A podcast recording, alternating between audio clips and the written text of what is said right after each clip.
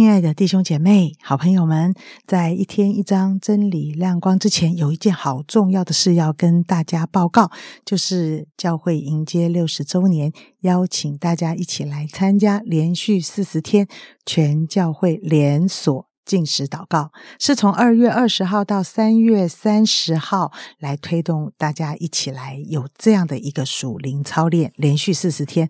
我刚听到的时候也是觉得，哎呦，我可以做得到吗？我觉得哇，这个压力是不是好大、好严肃的一件事？呃。所以我就觉得，我可以从一个礼拜一餐，我先来试看看。呃，特别我相信每个弟兄姐妹都有一些挂心的事，有一些啊想要呃跟神多祷告的事情啊，或者是我们为教会的祷告。疫情后的教会也会面临到很多啊的困难，所以啊，邀请大家，我们一起来从一周一餐开始学习，甚至于。两餐、三餐，我们慢慢有这样的一个经历，就是在祷告中专心寻求神，与神建立更深关系的一个机会，好吗？好，那么所以呢，请大家啊即日起报名喽，到十九号。那么详细的内容呢，我想大家都有收到这个连结，你可以进去报名，然后你就跟着教会对你的引导带领来学习这样一件事，也可以啊问问小组长、区长，他们都会啊跟你说的比较明白。好，我们加油，弟兄姐妹早安！感谢主，让我们可以在早晨的时候来读神的话语。神的话就是灵，就是生命，还要让我们的生命得到更新和改变。今天我们要读的经文是在耶利米书的第十五章一到十节，由我来读。耶和华对我说：“虽有摩西和沙漠站在我面前代求，我的心也不顾惜这百姓。”你将他们从我眼中赶出去，叫他们去吧。他们问你说：“我们往哪里去呢？”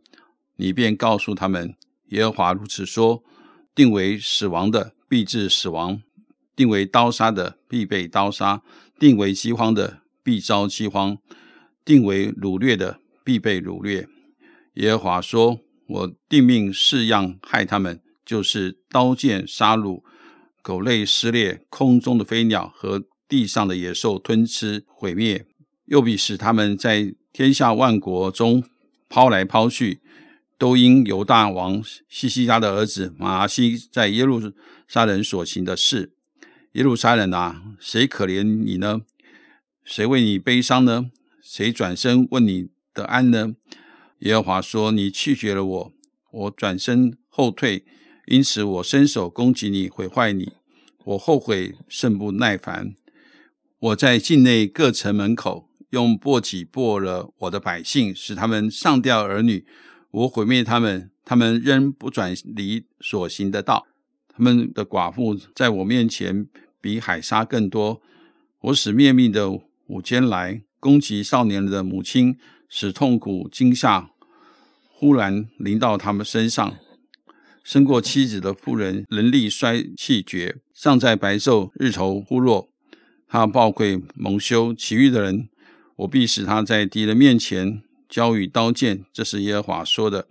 我的母亲呐，我有祸了，因你你生我作为遍地相争相近的人，我素来没有借贷的人，人也没有借贷于我，人人却都咒骂我。今天在我们当中分享的是归正传道，我们把时间交给他。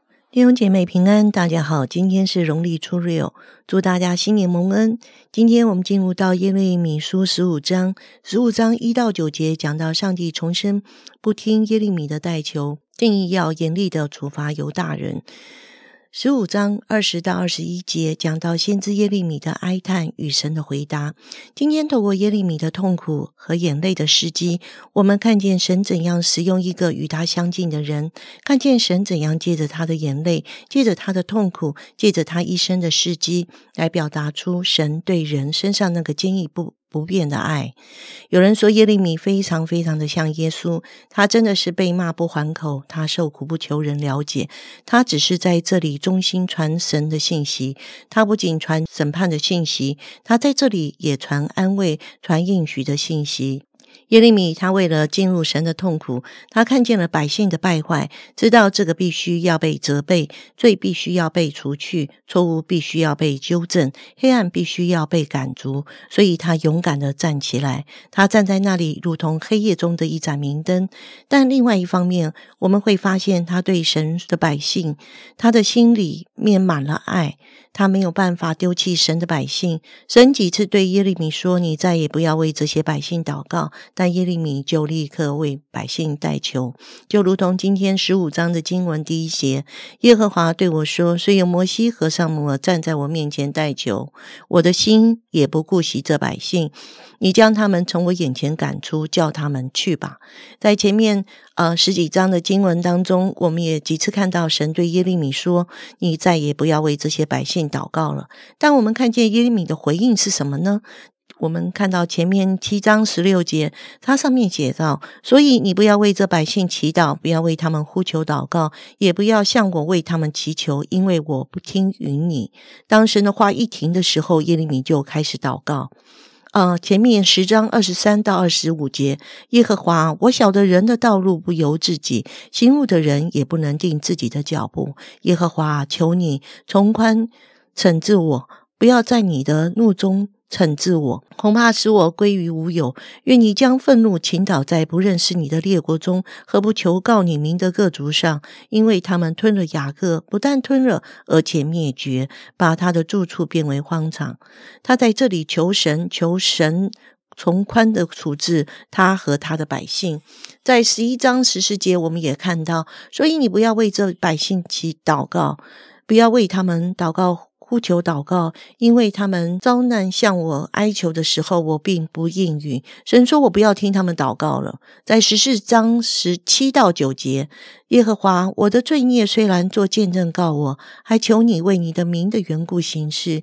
我们本是多次被盗，得罪了你。以色列所盼望在患难时做他救主的啊。你为何在这地像寄居又像行路的只住一宵呢？你为何像受惊的人，像不能救人的勇士呢？他在这里用激将法。耶和华，你人在我们中间，我们也称你为名下，你名下的人，求你不要离开我们。神不准他祷告，他就在这里继续祷告。神在这里再一次的说。十四十四章的十一到十二节，耶和华又对我说：“不要为这百姓祈求求好处。他们进食的时候，我不听他们的呼求；他们献燔祭和数祭，我也不悦纳。我却要用刀剑、饥荒、瘟疫灭绝他们。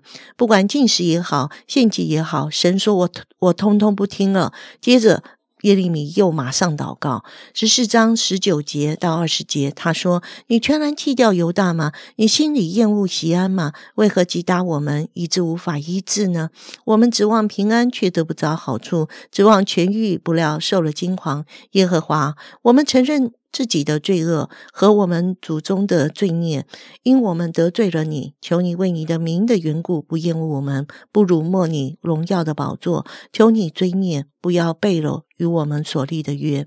这里他通通用我们，我们其实犯罪的是百姓，可是他的祷告是我们。他说：“你为什么击打我们？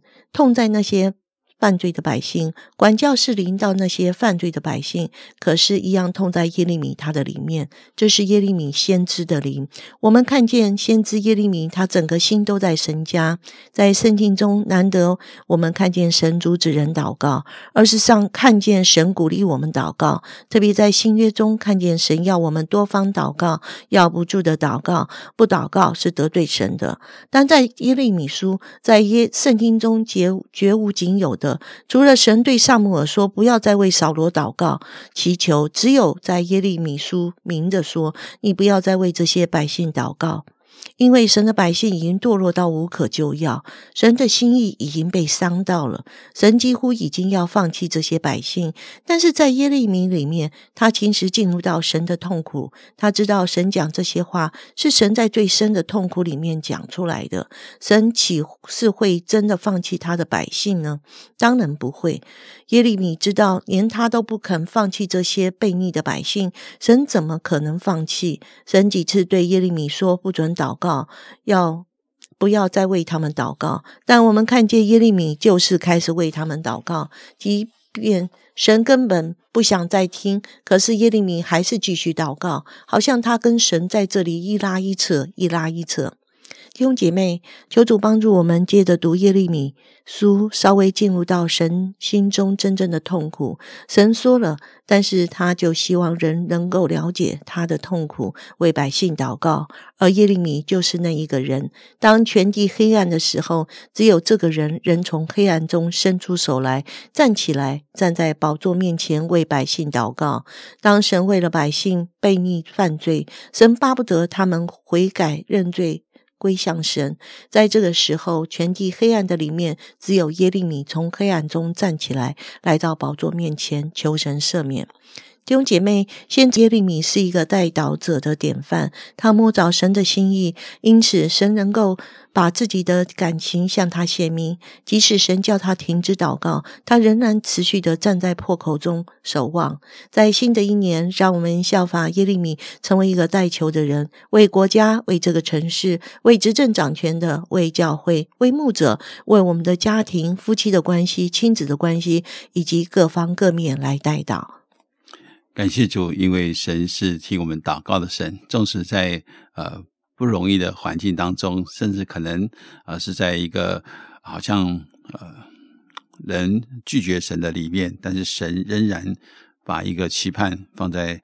一个代祷者的里面，希望这些代祷者能够成为啊这个国家的祝福，成为百姓的祝福。盼望我们也能够成为我一群代祷者，能够衷心的来为着神的国度，为着神的名来荣耀他，来见证他的作为。我们一起来祷告，主我们感谢你，因为我们知道你是那位垂听我们祷告的神。主啊，谢谢你在你没有转动的额，在你也没有改变。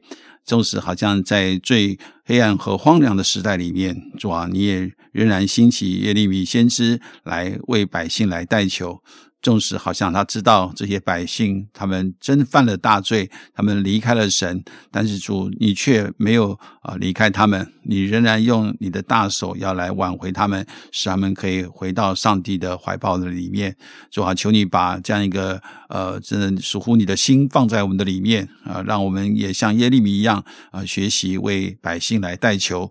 主，我也相信你也把这样一个带到的权柄赐给你的教会，让你的教会也成为一个。呃，中心来为你祷告的一个一个地方，主啊，谢谢你，因为你的教会要成为冠名祷告的殿，盼望我们有祷告的声音从殿里发出，以至于主就蒙你的垂听，蒙你的悦纳。谢谢你垂听我们的祷告，奉耶稣基督的圣名，阿门。